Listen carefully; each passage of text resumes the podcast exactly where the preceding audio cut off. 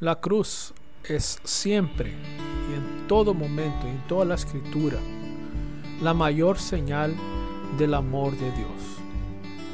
No esperemos que el Señor muestre su amor en bendiciones particulares. No esperemos ver necesariamente el amor de Dios con puertas abiertas. Porque cuando el Señor cierre ciertas puertas, lo que va a pasar con nosotros es que vamos a dudar del amor de Dios. Cada vez que uno espera sentirse amado por el Señor a través de bendiciones específicas, a través de que Dios me sane de mi enfermedad o me abra una puerta de trabajo o resuelva el tema familiar que yo tengo. Todas las veces que yo espero del Señor una manifestación así, yo voy a caerme y voy a estar en un posible error de juicio.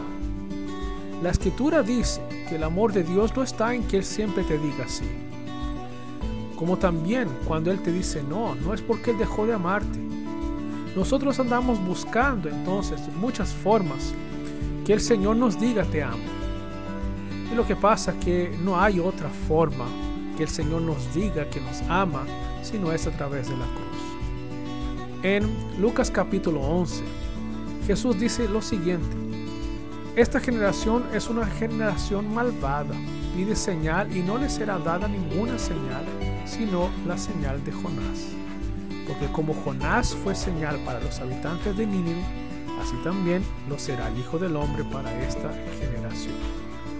Lo que Jesús está diciendo es que, claro, aquellos hombres y mujeres de aquella época pedían que Jesús mostrara que Él realmente era quien decía ser a través de, de acciones, de maravillas, de señales extraordinarias. Y Jesús dijo, no les voy a dar ninguna señal, la señal ya está. Es la misma de Jonás. Así como él estuvo tres días en el gran pez, el Hijo del Hombre estaría tres días bajo el poder de la muerte. Y así como Jonás salió, Jesús también saldría. Esa es la mayor señal.